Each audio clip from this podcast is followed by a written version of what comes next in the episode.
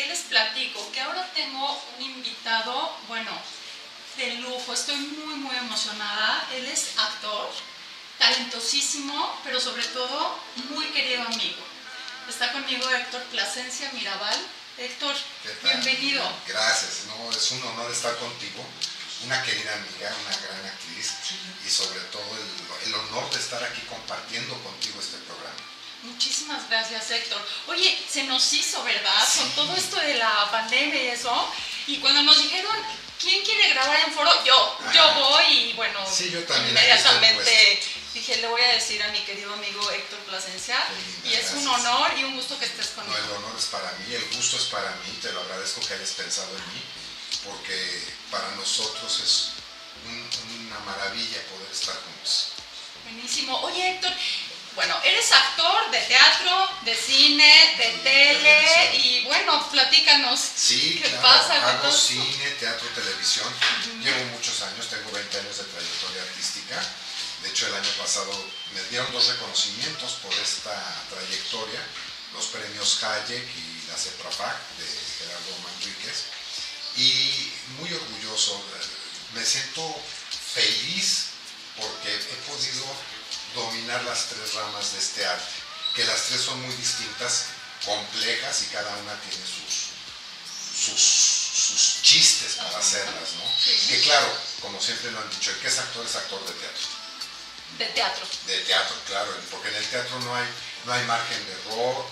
Ahí tienes que improvisar si se te llega a olvidar algo o si tu compañero o compañera se les llega a olvidar algo, pues ayudar a rescatar la escena. No es como en cine y en tele que hay un Que hay un corte. corte y, y que se vuelve a grabar. todo. Pero todo tiene su chiste, también es difícil el cine, la televisión tiene su magia, entonces es Pero entonces se actúa diferente en teatro, se actúa, eh, se, se actúa diferente que en cine y que en tele. Ah, claro. Hasta en la velocidad del diálogo, Sí, ¿no? En, algunos como más dramático, te quedas esperado Sí, más tiempo. eh, En hasta, el, hasta el maquillaje. Ajá. El maquillaje en teatro tiene que ser más exagerado, porque la gente la tienes de lejos, entonces para que te vean más las facciones. Eh, la voz tienes que modularla diferente, las acciones como tú comentas, ¿no? una acción en cine, eh, por ejemplo en cine y en televisión, de pasarte un cigarro, en cine lo puedes hacer a la velocidad normal, en cambio, digo en televisión, en cambio en cine tiene que ser más despacio ¿Por qué? Porque nada más es una sola cámara y un solo tiro, y por la velocidad de la grabación.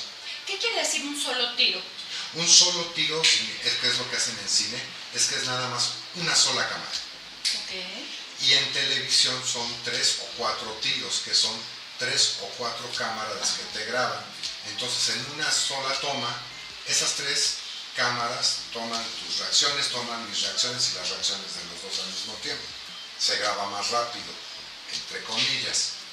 Y en cine, como es una sola toma, es una sola cámara, entonces esa cámara tiene que hacer primero, perdón si no lo sabe el público, pero un tiro grabando tu reacción, cambian todo, la cámara se va para otro tiro grabando mi reacción. Pero repites eh, La escena te tiene que salir las tres veces o cuatro veces igual.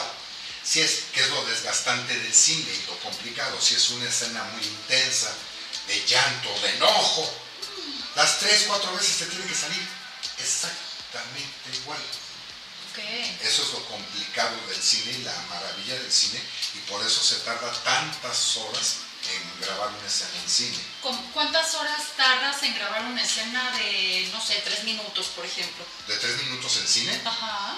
pueden ser dos, tres, cuatro horas, dependiendo, porque ahí depende mucho capacidad como actor, la capacidad de tu compañero o compañera, que también no se le olviden los diálogos, porque tú no puedes estar haciendo igual, o si tu compañera en este caso no la hace igual, por culpa de ella, se tiene que repetir y repetir. Ya está llegando un toque y dices, ya apréndetelo, o sea, ya porfas, ¿no? Oye, y cuando es algo así cómico o algo, ¿no les gana la risa? o- Sí, claro, la comicidad es lo más complicado de hacer.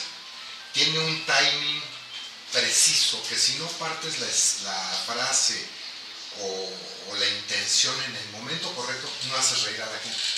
Entonces, tiene un timing muy preciso la comedia. Es lo más complicado de hacer la comedia. ¿Ya has hecho mucha comedia? Sí, tú? claro, he ¿Has hecho comedia, claro. ¿En qué has estado? Estuve en una obra de teatro muy buena que se llamaba Nos vemos a las 12. Eh, hacía un papel de maricón, de gay, pero era un gay disfrazado, que primero yo quería conquistar a un cuate, pero como hombre, y me disfrazaba siendo su amigo, pero mi intención era otra. Hasta que de repente se abre el capucho y ¡uh! sale el arco iris y los besos. y- Pero con todo respeto, ¿no? Pero- A nuestros...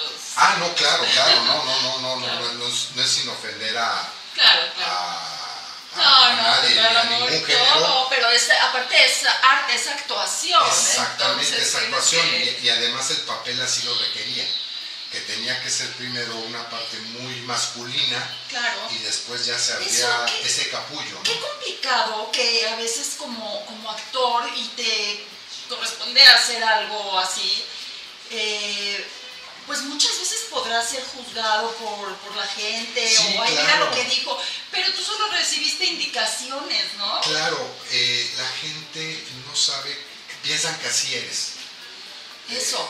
no dudo que hubo gente, sí me lo comentaron las personas que me preguntaron que si era gay. Los gays merecen todo mi respeto, pero no, yo sí soy heterosexual. Ajá. y, y, me, y, se- y creían, lo actuaba también, perdón, sin ser petulante, No, que sí llegaban a creer que eso ha- gay, habla de que eres un excelente actor. de que hiciste bien tu trabajo, ¿no? Claro, Y igual me ha tocado pues de eso hacer, se trata, ¿no? me tocaba hacer papeles de, de malo, de psicópata, estuve en muchos años en una obra que se llamaba La Noche de las Cornamentas, la hacía de psicópata y la gente no se me quería acercar, pensaban que debería ser un psicópata. Entonces, como actor es el mejor aplauso, porque significa que hiciste bien tu trabajo. Claro. Porque ese es el chiste de la actuación, que cuando tú estás viendo a alguien interpretar un personaje, no veas a esa persona, sino que veas al personaje. personaje. Ese es el chiste de la Claro. actuación.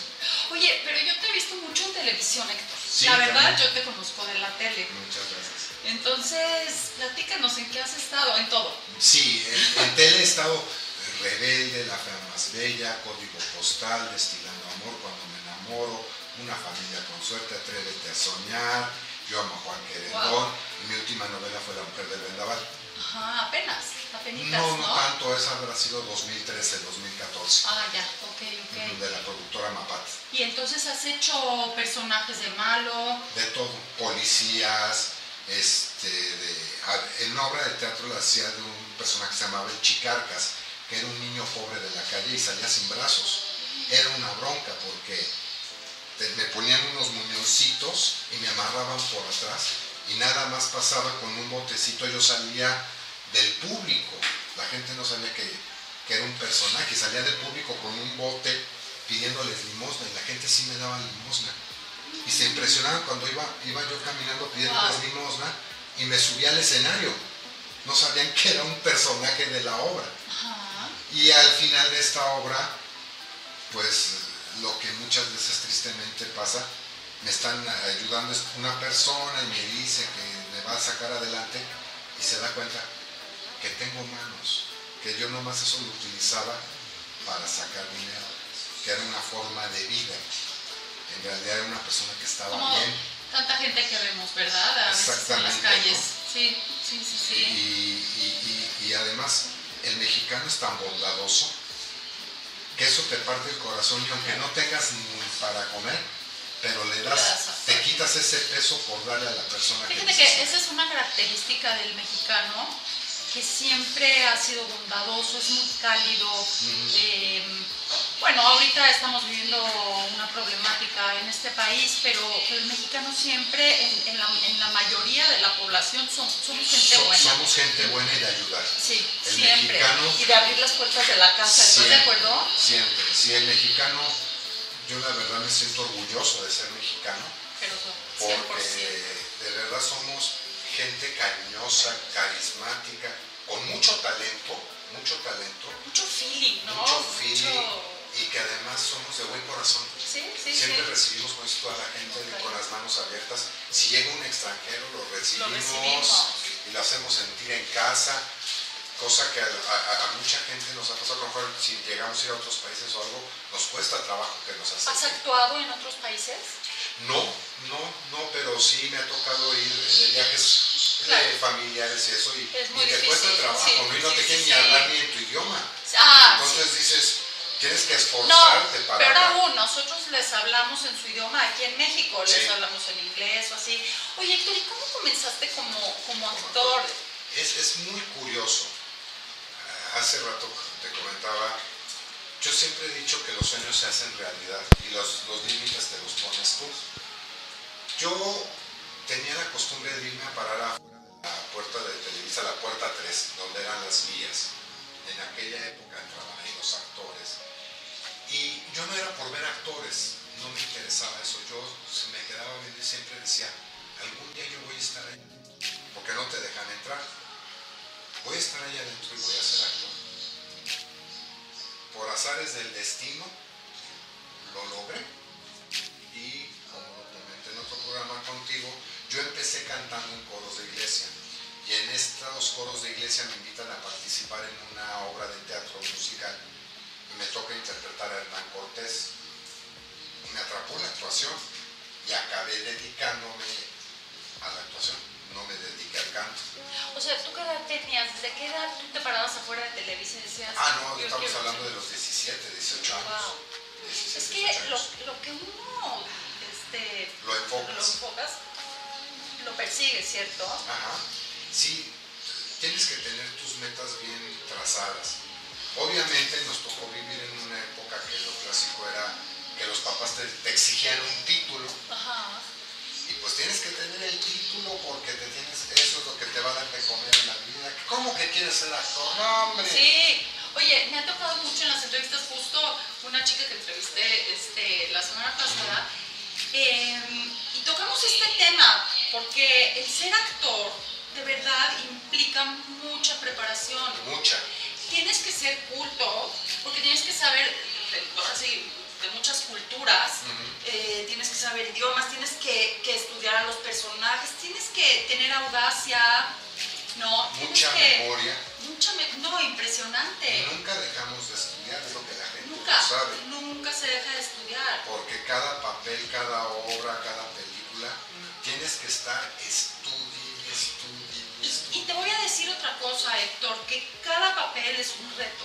Sí, claro, Cada papel, todos. No Bueno. hay papel chico. no, es un reto porque dices, híjole, esto nunca lo he hecho, ¿cómo le voy a hacer? O, o es muy largo, el- los textos son muy largos, tocó- ¿cómo me voy a aprender esto? Y lo haces. Me tocó una obra en la que estuve que se llamaba La Escuela de las Mujeres de Molière. Qué bárbaro.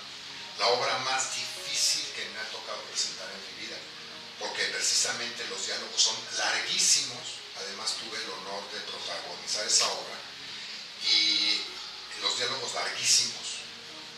Además, un castellano antiguo que el director, obvio, la, la obra lo exige, no te deja cambiar una sola palabra. Todas las palabras tienen que ir No, eso sí está difícil. exactas. Porque a veces puedes expresar la idea bajo el mismo, Sí, la misma porque línea. hablando en un idioma normal y coloquial, a lo mejor dices onda o, o qué buena onda, Ajá. es lo mismo, estás dando a entender lo mismo, pero aquí no te permiten cambiar una sola palabra. Claro. Complicadísimo. Qué difícil. Complicadísimo, sí. Sí, porque puedes cambiar el sentido de lo que estás diciendo o, da- o decir otra cosa. Claro, entonces no saben lo difícil que es porque tienes que tener la concentración para estarte acordando de tus diálogos. La concentración para estarte acordando de los diálogos de tu compañera. Porque la gente no lo sabe. En teatro hay una parte que se llama dame el pie. El pie significa que te dé entrada a, tu, a, a tus diálogos y a tus acciones. Claro. Entonces, la gente no sabe eso. Entonces tienes que estar pendiente de los diálogos de tus compañeros, más de tu diálogo, más de tus acciones. Ajá. Entonces, Más la luz, la la, luz, postu- todo, la posición, Todo. donde tienes Y aparte tienes gente enfrente. Y la voz y, y la gente que te está viendo, digo. Exactamente. A dos metros. Sí, sí, que dices, híjole, que no tienes que verlos. Porque es lo peor que puede hacer un actor, ver a la gente. Porque ves a la gente y te Bueno, depende, depende, ah, sí, te distraes, pero si, si tu papel requiere que rompas la Ah, cuarta la pared, cuarta pared, claro. Ajá. Y hasta involucras a la gente. Y, Sí. y, por ejemplo, en esta hora de la noche de las cornamentas, cuando yo estaba muy psicotizado, sí me daba cuenta a quién tenía miedo y sobre esa persona le encajaba la mirada. No, había Sí, gente que hasta le hacía así, sí. se, hacía de rodillas. Sí, es verdad. Oye, me lo cuentas y me, me apasiona. No, yo también. Es mi gran pasión, la actuación es mi gran pasión. Es mi Y vida. aparte tienes que entender muy bien la obra porque si, si hay algún error o, o algo así tienes que retomar y moldear y Ah, todo no, para que la obra no pierda el Es que además, ¿no? tú desde antes de que empiezas una obra, tienes que estudiarla bien. Y para eso tenemos un director de escena que se sienta con nosotros para darnos pláticas de ese, de ese papel y en que entendamos qué es lo que él quiere. Y tenemos que estudiarlo. Y si te toca interpretar a una persona de la calle, pues te vas a, a la calle y analizas Analizas cómo y, son, y entrevistas y, y por qué actúan así, para que puedas vivir ese, ese personaje. Claro. Sí, muchas veces no entiendes el porqué, ¿no? De, de, de muchos eh, comportamientos hasta que lo estudias ahora sí Claro. entiendo, ¿no? Y es lo bonito de la actuación que te permite vivir vidas que no son la tuya. Oye, sí, es verdad. Pero sí te voy a decir una cosa, siempre le pones tu emoción, tu esencia. eh, eh, no es lo mismo que tú representes un personaje que lo represente otro compañero. Lo van a hacer diferente. Siempre. Porque cada quien tiene, su sus emociones, su- su vida, su todo, ¿no? Entonces, Lo podemos ver en un ejemplo muy clásico. ¿Te puede servir, perdóname, te puede servir como catarsis a veces a algún personaje o no se debe? No se debe. No se debe. Tú debes de aprender que los personajes No eres tú. lo metes, le prestas tu cuerpo en el momento Claro. que lo vas a interpretar, pero acabándolo de interpretar, te agradezco, gracias, regrésame. Oye, qué importante darle gracias a tu personaje. Ah, claro, porque gracias a él estamos comiendo.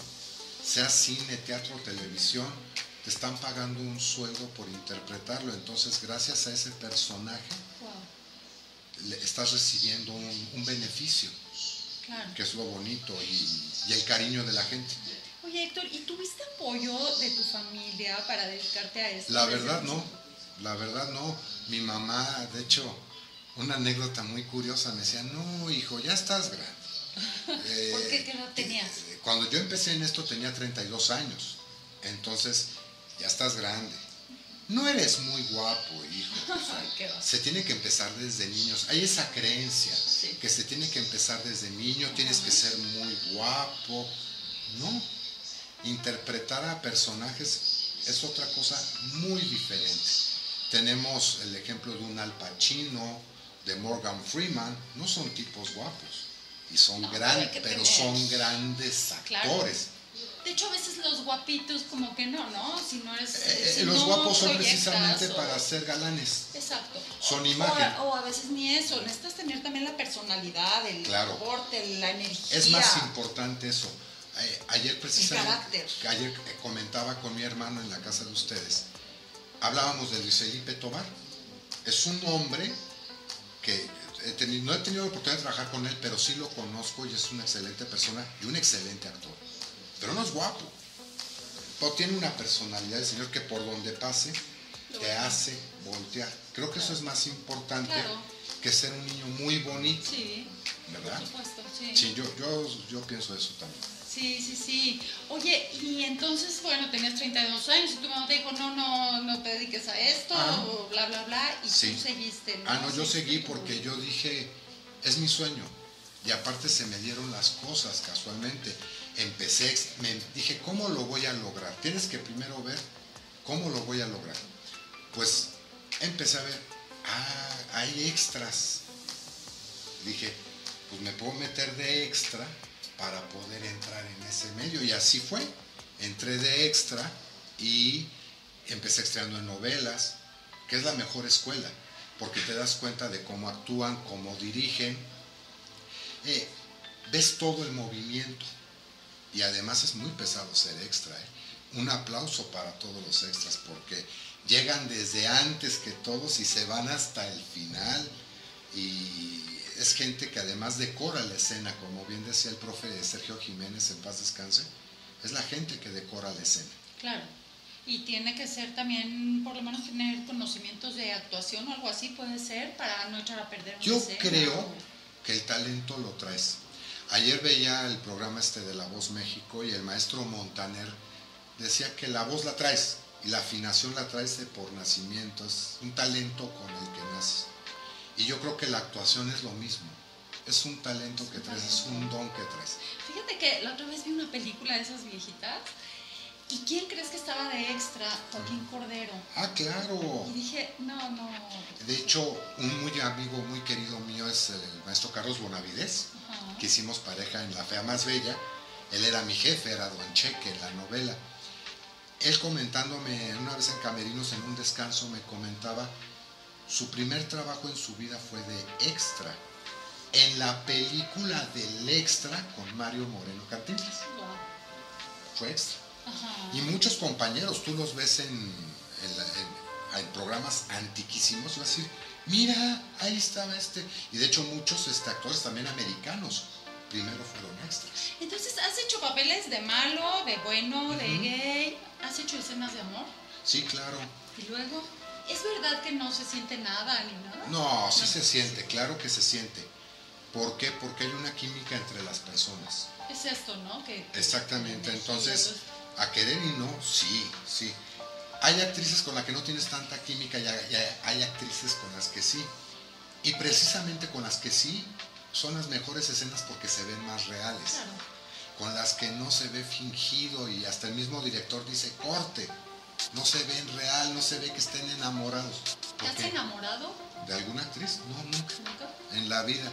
Nunca porque siempre he separado muy bien mi trabajo con mi vida Claro, personal. porque estás enamorado de tu profesión. Exactamente, estoy enamorado de mi profesión y además, pues mis compañeras merecen todo el respeto. Y es una escena y no tiene caso involucrarte a más, porque aparte, tener novia en el trabajo como que no es lo más sano. no, ¿verdad? No es lo más sano. Mi papá, en paz descanse, siempre nos decía, eh, nunca te metas con las de tu corazón. Y la novia entre más lejos, mejor. Y estoy totalmente de acuerdo con esa enseñanza. Buenísimo. Oye, Héctor, ¿qué crees que se nos está acabando el tiempo? Ay, qué rápido se va. Sí, rapidísimo, es muy interesante todo lo que me platicas y qué gusto de verdad tener un actor como Gracias, tú de tu talla aquí en, mi programa. Eh, bueno, pero mira, tú lo tienes todo para ser actor. Eres guapo, eres qué linda, este, talentoso, tienes carrera, tienes vocación, así es que Y siempre pasión. Y pasión y la energía esta de la que hablábamos, así es que has tenido y siempre tendrás mucho éxito. Ay, qué linda, mil gracias. De Pues, verdad. por eso vamos, ¿no? La vida es para eso, para disfrutarla y que lo Sí. que hagamos hacer lo que nos gusta. con pasión, Con con pasión. gusto, no preocuparnos por el cuánto me van a pagar. Eso, Claro. eso viene por añadidura. Es que sabes una cosa, a veces este, pues es difícil, porque también platicábamos, a veces estás en teatro, y bueno, el teatro no es muy bien pagado, pero aparte los ensayos, esos no te los pagan. No te los pagan. Entonces, este, bueno, esto es vocación y es estar haciendo lo que nos gusta. es por amor al arte, ahora sí. Ahora sí que es por amor al arte. Y la gente no lo sabe, pero son meses antes de, de- de presentar una obra y es impresionante cuánto te desgastas, cuántas horas de estar ensaye y ensaye. Y la gente va y presencia la obra en una hora, hora y media y no sabe todo el no trabajo, sabe todo el que, hay trabajo que hay detrás. Así es que bueno, te agradezco muchísimo que No, nos hayas ilustrado un poquito de, lo que ti, es no, la actuación y, y esperemos tener otro programa Cuando continuando toda esta charla. Para mí es un honor estar aquí. Muchísimas gracias. Siempre que me necesiten Muchas- y que me inviten, aquí estoy. Muchas gracias, Héctor. Te agradezco Gracias a ti. muchísimo A ti. haber estado aquí. Muchas gracias. Y bueno, yo le agradezco a mis queridos amigos, a mi audiencia, a producción, muchísimas gracias a todos. Y bueno, por favor síganme, síganme por promostereo.com todos los lunes a las 8 de la mañana en mi programa de radio. Los espero en A Cuadro con Miriam por Orbe Network, Cadena H, Canal 77 de Easy. en Orbe todos los jueves y en Canal 77 de Easy los viernes a las 8 de la mañana. Y les agradezco muchísimo, los quiero mucho, gracias.